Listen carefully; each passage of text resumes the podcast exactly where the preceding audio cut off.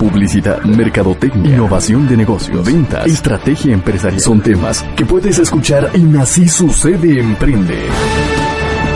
Te invitamos a quedarte con nosotros. Así sucede Emprende. Bienvenido.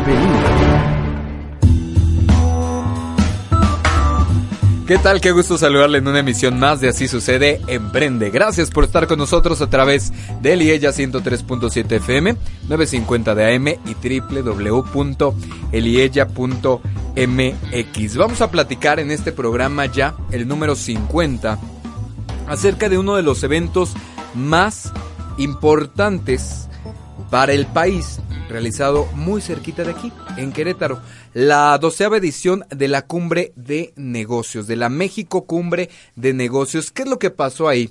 ¿Qué anuncios se dieron? ¿En qué nos benefician este a Guanajuato en lo particular? Hay muchas muchas opiniones encontradas. Este, tanto así sucede, tanto grupo informativo así sucede como eh, Radar News eh, tuvieron una cobertura muy muy importante de todo lo que fue esta la edición número 12 de la México Cumbre de Negocios. Y por eso es que el día de hoy decidí invitar a Daniel Almanza, que además usted ya lo conoce, lo ha escuchado, lo escuché durante más de seis años, ¿no? En la conducción de la tercera emisión de Así Sucede a través precisamente de Liella y Radio Lobo. Daniel Almanza, con más de 15 años como periodista y bueno, ahora director de noticias de Radar News allá en Querétaro. Mi estimado Daniel, ¿cómo estás? Qué gusto saludarte y qué gusto saludar a tu público también que te sigue desde Guanajuato, amigo. Ahí estamos y con un gran saludo, mi estimado Elliot. La primera vez que coincidimos juntos en el micrófono y me da mucho gusto platicar sobre todo de este tema que es la Cumbre de Negocios 2014, la edición número 12 que se realizó, como ya lo reseñabas, en el estado de Querétaro y además en un centro estratégico que me parece fundamental como es el Querétaro Centro de Congresos, que además me parece es además un emblema y símbolo de lo que los queretanos están haciendo, entre otras cosas, porque hay un antes y un después de esta obra tan importante que ya conociste también, que está pues con un complejo de teatro metropolitano a un lado con 32 mil metros cuadrados de construcción en donde se albergó un evento de esta naturaleza, la decimosegunda edición de la Cumbre de Negocios, que tuvo un lema importante que es el del crecimiento de México aprovechando los nuevos recursos. Hay algo bien interesante, Elio, de amigos del auditorio que nos están escuchando. Durante las pasadas cumbres que se realizaban en otros estados de la República, también en el propio Querétaro, se hablaba mucho de las reformas estructurales que necesitaba México.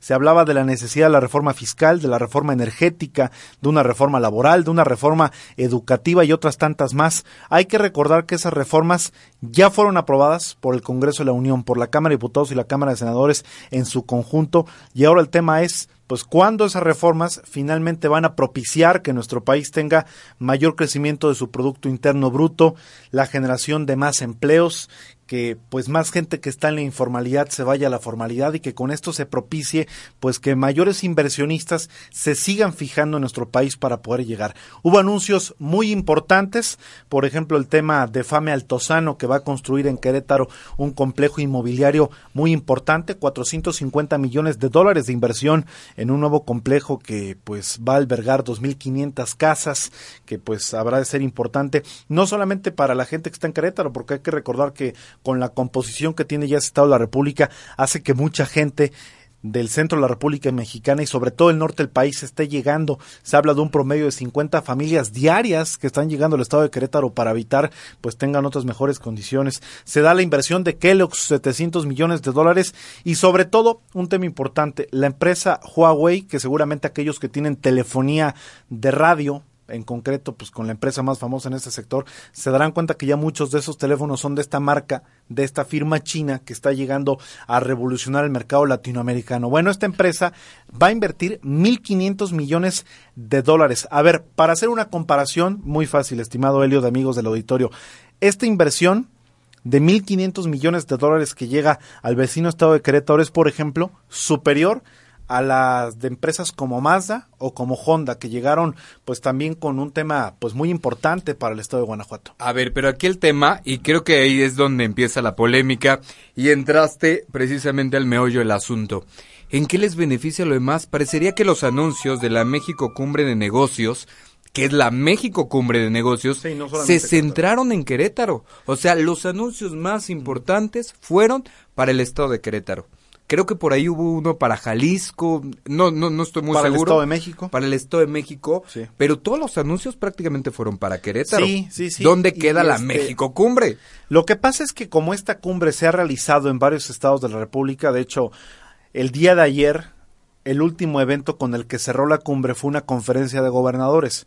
Estuvo Aristóteles Sandoval, joven gobernador de Jalisco, Claro. estuvo Erubiel Ávila, que es gobernador del Estado de México, todavía, quién sabe si en unos meses va, va a continuar y más con la dinámica que tenemos, y estuvo Graco Ramírez, el perredista gobernador del Estado de Morelos, además, por supuesto, el anfitrión José Calzada Rovirosa.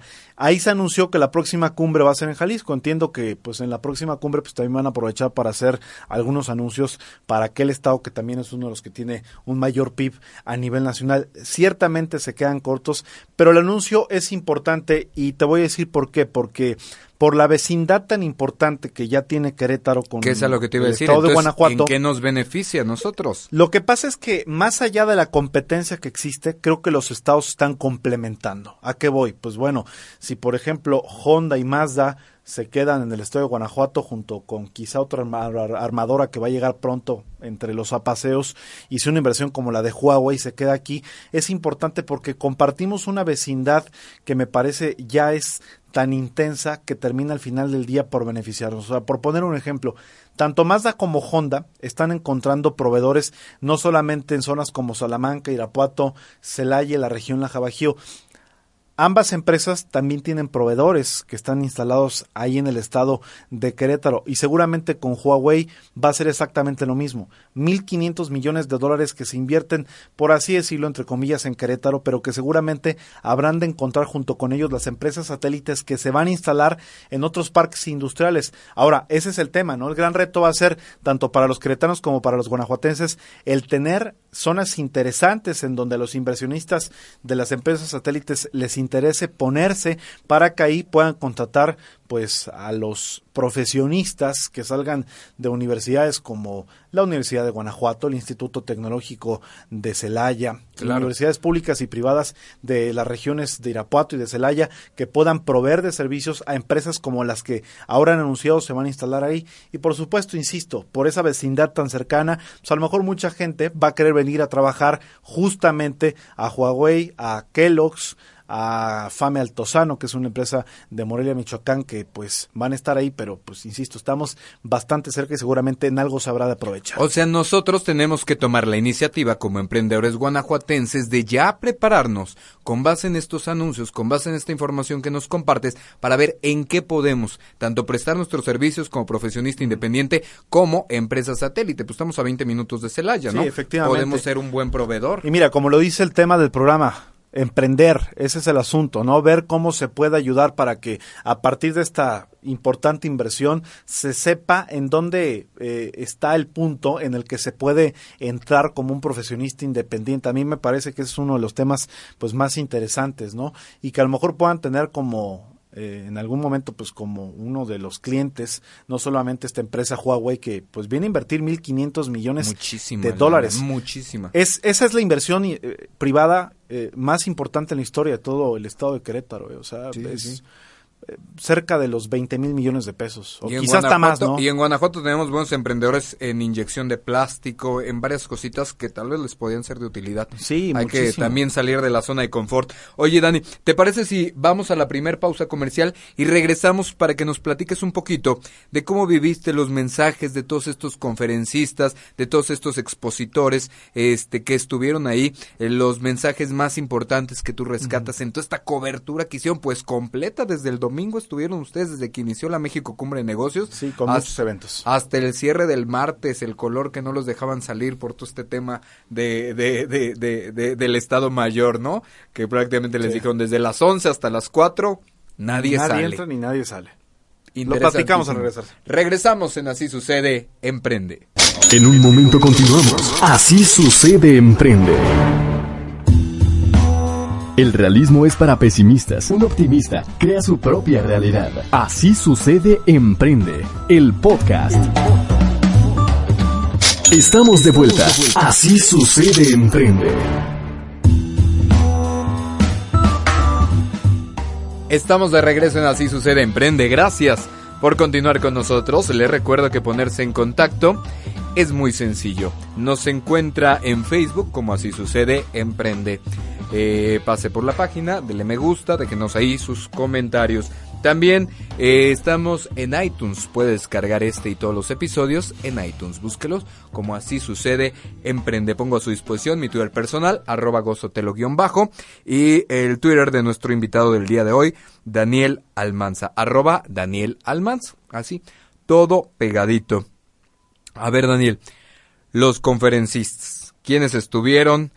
Los promotores abrieron, ¿no? Con la conferencia de Tony Blair en esta en esta edición número 12 de la México Cumbre de Negocios allá en Querétaro. Así es, pues mira, varios conferencistas, la verdad es que pues fueron muchos, tocar a cada uno de ellos me parece que nos llevaría pues, varios programas. El más importante, ¿cuál se te hizo? Entre Carlos, estuvo Carlos Slim, estuvo, Tony, Blair. estuvo Lech Walesa, expresidente de Polonia, evidentemente el presidente de la República, Enrique Peña Nieto, que pues fue el penúltimo evento de esta cumbre de negocios. Pero vamos a, lo mejor eh, por partes con cada uno de estos personajes que has mencionado. Estuvieron también los secretarios de Economía, y Alfonso Guajardo. Cancelaron los secretarios de, la Defensa y de, la, Marina. y de la Marina. Pero eso fue por el tema de lo que pasó en Ixtapan de la Sal, en el Estado de México, y lo que sigue ocurriendo en el Estado de Guerrero, ¿no? Por eso es que se entiende que no estuvieran. Estuvo por ahí también Pepe Mid, el secretario de Relaciones Exteriores de Tony Blair, con el que abre, Pedro Joaquín Codwell también de Energía, eh, Tony Blair con el que abre esta cumbre de negocios, me parece que deja un mensaje por demás interesante. De las 11 reformas que pues ya lleva este gobierno de la República que apenas va a cumplir sus primeros 24 meses al frente de la presidencia de México, él insiste en que la más importante es la reforma educativa. No se confundan, dice el ex primer ministro del Reino Unido. Si bien es cierto que esta reforma educativa tiene apenas escasos meses que se aprobó entre 18 y 24, habrá de ser la más complicada en su implementación, pero sigue siendo la más importante, porque más allá de la reforma energética, la reforma política, de la reforma fiscal que hay en este país, si no tenemos en México las personas que estén lo suficientemente educadas para hacer frente a los retos que tenemos en el siglo XXI, de nada va a servir. Y poniendo un ejemplo muy claro que la verdad es que honestamente hasta pues pena debería causar a los mexicanos. Una reforma educativa como la que México emprendió por ahí del año 2013, el año pasado, la hizo más o menos similar el Reino Unido, pero en 1957. O sea, para que se den una idea, ¿eh? estamos atrasados por ahí de entre, pues, arriba de 55 años. Esta es una reforma educativa que ellos emprendieron hace mucho tiempo y que hoy en día los tienen en el lugar en el que tienen que estar. Por eso es que también dice, sean pacientes. Poco a poco se irán viendo gradualmente los beneficios de esta reforma educativa que se va a traducir, pues sí, efectivamente, en la mayor llegada de inversiones y no solamente inversiones por llegar, sino que esto significa además empleos mejor remunerados, porque pues muchas veces se ejemplifica eh, con a lo mejor tiendas de comida rápida, ¿no? Se dice cuánto gana un trabajador de McDonald's en México y cuánto gana en el Reino Unido, ¿no? Y las diferencias son abismales. Lo que gana un trabajador de McDonald's en el, en el Reino Unido quizás lo que gana pues un doctor, un médico en nuestro país en general. Así que por eso es que Tony Blair ponía el acento en ese tema, en el asunto de que valoremos la reforma educativa y que seamos pacientes. Sobre todo, Elliot, porque hemos llegado demasiado tarde a hacerla, cuando menos con medio siglo de distancia. Claro. También decía de las siete lecciones que podrían ayudar al cambio en México, de esta que creo para mí fue una de las más interesantes, ponía él la apertura del capital extranjero con toda amplitud digamos, también avalando un poquito la, hasta la reforma energética. Sí, sobre todo porque aquí se pusieron algunos diques, ¿no? Sí a la inversión extranjera en el área de los energéticos, pero, y ponían algunas trabas. Por eso él decía, quizá les faltó ser un poco más ambiciosos en ese sentido y permitir que lo hicieran sin este tipo de modificaciones. Eh, si te parece, escuchamos, Helios, me parece que teníamos el audio eh, un reporte preparado de... nuestro compañero Oscar Samayoa de Radar News, quien eh, pues siguió de cerca, ¿no? La ponencia de Tony Blair. Y, y comenta un poquito de estos, eh, de estos puntos que toca Tony Blair en la México Cumbre de Negocios. Lo escuchamos.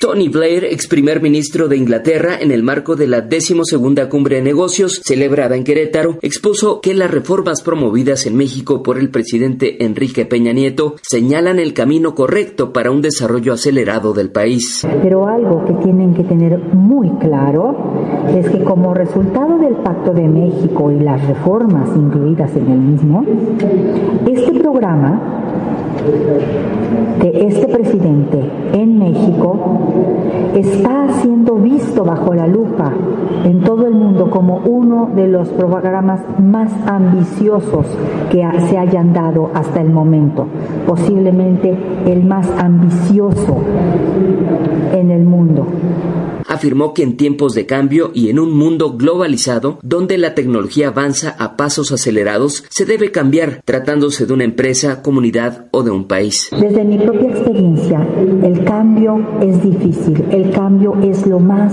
difícil de lograr. Por ello compartió siete lecciones distintas que podrían ayudar al cambio en México. 1 en las condiciones de crisis financiera y de terrorismo en el mundo, los mercados deben abrirse a través de tratados comerciales. 2. Fortalecer al sector privado y el comercio con las reformas laborales y sociales necesarias. 3. Apertura al capital extranjero con toda amplitud. 4. La más importante, dijo, se refiere a la educación como un imperativo para crear una fuerza de trabajo competente. México no se puede dar el lujo de no contar con un sistema educativo que ofrezca oportunidades vastas y suficientes para las generaciones futuras. 5. La seguridad y la calidad de vida de la población, fundamental para hacer prevalecer el imperio de la ley y organizar y fortalecer un sistema de impartición de justicia confiable y eficiente. 6. Interdependencia del país con el resto del mundo a través de alianzas de importancia estratégica. Y 7. Llevar a cabo las reformas sin distingo de ideologías. Pero vale la pena, como el gobernador nos estaba diciendo, el darnos cuenta que los países sí han podido cambiar. Mi país, los cambios los, eh, los llevó la señora Margaret Thatcher en los 80, después las reformas en el servicio público durante mi propio gobierno al, a principios del siglo, cambiaron la naturaleza de la economía británica y de los servicios públicos británicos.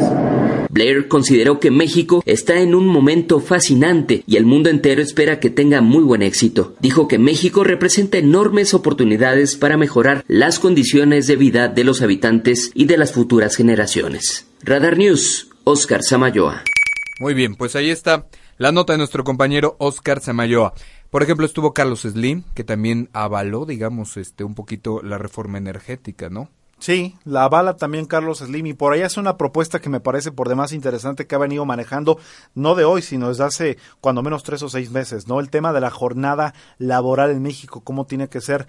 Él propone que el trabajador promedio únicamente lo haga tres días a la semana y que el resto lo ocupe para otras actividades. Convivir con su familia, sobre todo, descansar, incluso capacitarse, que pueda seguir adelante con su formación académica y que esto signifique que eh, México pueda hacer crecer su economía a partir de tener trabajadores que estén pues sobre todo en uno de los grandes males que tenemos, menos estresados, que puedan estar más tiempo haciendo otro tipo de actividades y que esas 11 horas que trabajan, pues cuando menos tres días a la semana, puedan ser mucho más productivos. Y bueno, la verdad es que las cosas en México a veces están hasta más complicadas, ¿no? Bueno, a ti y a mí a veces nos toca trabajar jornadas de 14, de 16 horas en un día y él propone eso. Claro, hay algunos que dicen, pues es muy fácil decirlo, ¿no? Cuando eres el hombre, más, rico de todo el mundo. claro que sí. Y en el tema de Enrique Peña nuestro presidente, ¿cuál es lo que tú rescatarías como central? Mira, el mensaje se centra evidentemente en el tema de cómo hacer que la economía mexicana siga creciendo a partir de ese gran éxito que significó las 11 grandes reformas estructurales. Porque mira, podemos ponernos a discutir cada una de ellas y ver si pues el tema va a ayudar o no a nuestro país. Pero el asunto es que es el primer presidente de la República, cuando menos de este siglo, que finalmente no se quedó únicamente en el pues sería conveniente hacerlo, sino que lo hizo. Y eso al final del día me parece que le representa un éxito político importante que hace que pues los ojos internacionales eh, se centren precisamente en nuestro país. ¿Cómo recibieron el mensaje los, los asistentes? Lo que pasa es que también la audiencia, tenemos que decirlo, era una audiencia ad hoc para, entender ese, mensaje. La cumbre de negocios parte de una economía capitalista como en la que se rige pues buena parte de los países occidentales, no tanto socialistas, es decir, eh, se encontraba, le dijo al público lo que, Lo que quería, quería escuchar. escuchar. Por eso es que no encontró ninguna resistencia. Y la segunda parte del mensaje del presidente de la República, Enrique Peña Nieto, se centró en el Estado de Derecho. ¿Y por qué el Estado de Derecho? Porque hay que recordar que los recientes acontecimientos violentos que se han presentado en diversas partes del país han hecho que pues muchos se pregunten si México es efectivamente el país en donde tienen que poner sus inversiones. Entiendo que hay un trabajo intenso de parte no solamente del presidente de la República, sino también de su gabinete por tratar de apagar un fuego que hasta el momento pues ha sido bastante intenso, centrándonos pues principalmente en los acontecimientos de Guerrero. Algunos han dicho, cal- calificadores principalmente, que esto puede bajar un poco la calificación de nuestro país como, como riesgo país frente a la llegada de posibles inversionistas. Así que, pues ahí van las cosas. Creo que los que estaban ahí, porque había muchos empresarios importantes a nivel internacional, han entendido que lo que pasó, por ejemplo, en Ayotzinapa es un tema que se centra particularmente en un Estado de la República, no menor, porque no se tiene que desacreditar lo que ahí pasó, que va a quedar en los anales de la historia, pero que México es mucho más, que existen áreas de oportunidad como Guanajuato, como Querétaro, como el norte de la República, la zona regia, que siempre ha sido pues bastante buena, que ha sostenido también a la economía mexicana y que ahí están los grandes retos. Les quiso mandar el mensaje de que México se está preparando para afrontar los grandes retos en el futuro y por eso es que regreso otra vez al tema de Tony Blair, la reforma educativa, decirles, vengan ustedes aquí porque la gente está lo suficientemente preparada para que lleguen y que puedan pues ayudar que sus inversiones puedan salir adelante. Creo que uno de los temas fundamentales en esta, en esta cumbre de negocios, en esta México cumbre de negocios, fue precisamente la educación. Creo que prácticamente todos los conferencistas todos hablaron sobre el reto que hay en materia educativa. Pero bueno, regresamos, hacemos la segunda pausa comercial y regresamos para que nos platiques tú con qué te quedas de toda esta cobertura y este y tus impresiones finales, si te parece, mi estimado Daniel. Claro. Estamos en Así sucede, emprende. En un momento continuamos. Así sucede Emprende. Puedo aceptar el fracaso. Todos fracasan en algo, pero no puedo aceptar no intentarlo. Así sucede Emprende, el podcast. Estamos de vuelta. Así sucede Emprende. Estamos de regreso en Así Sucede Emprende, prácticamente para despedirnos, Daniel Almanza, director de noticias en Radar 107.5. ¿Con qué te quedas de esta 12 edición de la México Cumbre de Negocios? Independientemente de las horas largas de cobertura, ¿no? Así es, pues mira, me quedo más allá de las cifras, de los anuncios de inversiones, con tantos números que ahí se dijeron, con los valores que también se expresaron. Uno de los valores fundamentales fue, tú tienes la capacidad de empezar desde abajo, quizás siendo tú y a lo mejor uno o dos trabajadores, una gran empresa, porque se expusieron además muchos casos de éxito. Y por eso, insisto, regreso al tema de así sucede emprende. Todos aquellos que pues ven en la cumbre de negocios quizá grandes firmas, grandes marcas, empresas que producen miles de millones de dólares año con año, pues también pueden encontrar ahí grandes historias motivacionales de gente que empezó desde abajo y que pudo llegar a hacer firmas como Huawei, como Kellogg's, como Samsung, como LG, como DHL, Como de FAME, gente- un grupo como FAME que también, viene de Morelia. de gente que se atrevió a soñar, de gente que estaba pues quizá comenzando humildemente y que hoy en día son esas grandes empresas. Por eso es que el tema es pues hay que emprender, hay que salir adelante. Los grandes sueños empiezan también con eh, grandes luchas y quizá con comienzos que puedan ser modestos y que puedan terminar en grandes cosas. Yo me quedo con eso, insisto, más allá de las grandes cifras que existieron ahí, con el tema de, me parece hasta motivacional, de decirle a la gente, "P- tú puedes hacer las cosas que nosotros hemos hecho. Por ahí decía alguno de los expositores, quizá no de tanto renombre, pero que me llamó la atención, era pues alguien, no sé si de Norteamérica o del Reino Unido, la, la señora, porque una mujer hablaba en inglés, no recuerdo el nombre en este momento, pero les decía, todo lo que está hecho por nosotros, ustedes que están en la casa también lo pueden hacer. Es decir, todo lo que esté hecho por los seres humanos, otros lo pueden replicar y adelante, hay que comenzar con esos grandes sueños, quizá dando, a veces es lo más complicado el primer paso, Eliot. Claro.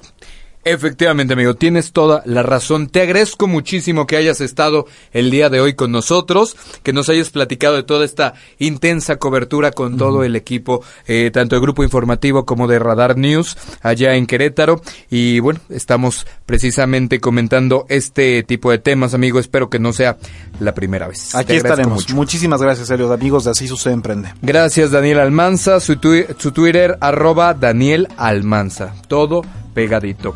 Muchas gracias por estar con nosotros, Dani. Y también muchas gracias a usted por escucharnos. Gracias a Víctor Hernández en los controles. Yo soy Eliot Gómez y como siempre me resta desearle muchísimo, muchísimo éxito.